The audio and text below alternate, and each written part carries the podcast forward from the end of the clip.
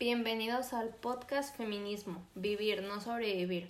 A continuación hablaremos de una situación bastante controversial ante la sociedad, la marcha del 8 de marzo, donde miles y miles de mujeres marchan en las capitales de los distintos estados de México para protestar contra la violencia machista que mata cada día a entre 10 y 11 mujeres en el país, al igual que luchan por la igualdad, el reconocimiento y ejercicio efectivo de sus derechos. En dichas marchas algunas mujeres marchan de manera pacífica, sin embargo, hay otras tantas que realizan destrozos en los monumentos y en el Palacio de Gobierno. También debemos de mencionar que la mayoría de las noticias son amarillistas, ya que solo se enfocan en los destrozos y no en las manifestaciones que realizan algunas mujeres de manera pacífica. Y también debemos hacer mención a la protección excesiva que realizan hacia sus monumentos, ya que si nos brindaran la misma protección disminuiría el número de casos de desapariciones y de feminicidios. Algunos de los efectos y consecuencias de este suceso es que fortalecen y mantienen un vasto movimiento de solidaridad entre todas las mujeres y organizaciones de base para que la marcha constituya con un gesto de afirmación de las mujeres en el mundo, que también promueve la igualdad y justicia entre hombres y mujeres y todos los pueblos.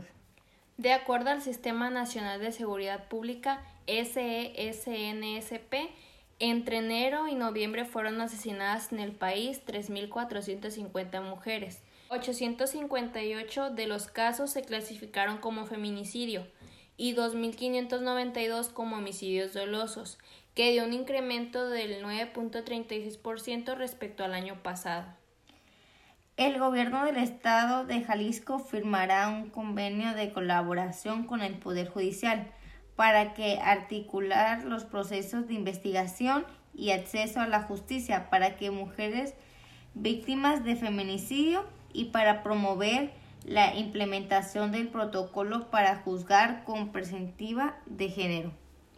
Uno de los casos más relevantes del país fue el caso de Devani Escobar, que se ha convertido este año en un símbolo de la violencia machista en México, donde cada día son asesinadas 11 mujeres y el 95% de los delitos no se resuelven. Otro de los casos más indignantes en el país es el de la madre e hija que fueron asesinadas en la Fiscalía de Jalisco, cuando acudieron a denunciar un caso de violencia de género. El agresor fue la pareja sentimental de una de ellas, quien les disparó dentro del edificio delante del personal, quienes se excusaron diciendo que fue tan rápida la agresión que no pudo ser neutralizado o detenido. Hasta el momento el agresor no ha sido capturado, lo cual me indigna, ya que no entiendo cómo es posible que pudieran cometerse este tipo de delitos, y más en un lugar que se supone debería ser más seguro, ya que es una institución resguardada por elementos policiales. Al ocurrir tantos feminicidios se han creado varios sitios web y podcasts donde se habla sobre los feminicidios para tratar de darles visibilidad y que así el gobierno se vea obligado de tratar de dar solución a los casos o mejorar la seguridad del país. Uno de los podcasts más escuchados es el de Más allá del rosa, en el cual se busca el empoderamiento femenino platicando sobre todo el tipo de temas importantes y controversiales. Uno de sus episodios más conocidos es el de Kenia Cuevas, quien es una activista y defensora de los derechos humanos, en el que dicho episodio cuenta su historia y la de su amiga, que fue víctima de feminicidio. Dicho hecho la llevó a comenzar una lucha por sus derechos como mujer trans y también a fundar en 2018 una asociación civil llamada la Casa de las Muñecas Grecias, donde se enfocan en ayudar a poblaciones en situaciones de vulnerabilidad. Algunos ejemplos de las causas y consecuencias de los feminicidios y la violencia de género son los siguientes.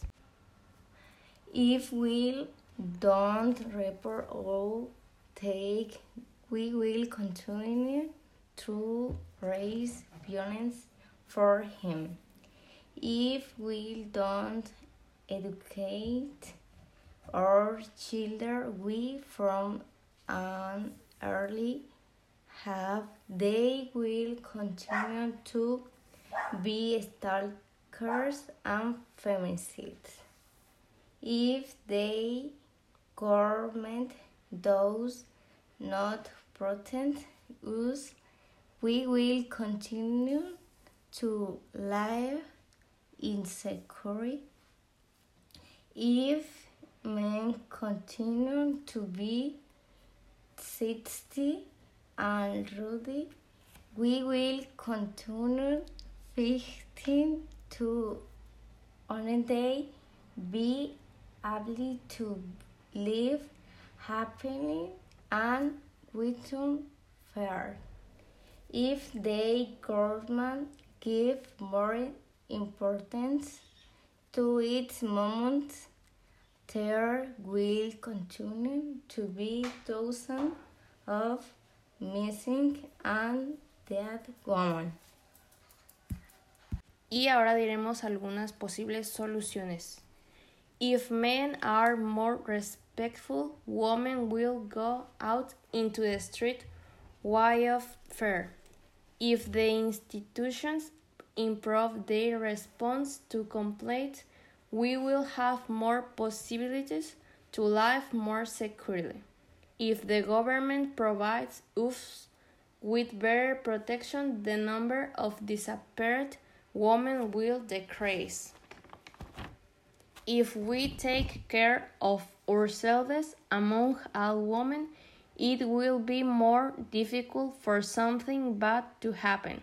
If people become aware of what is happening in the country, there will be more support in cases of disappearance of women.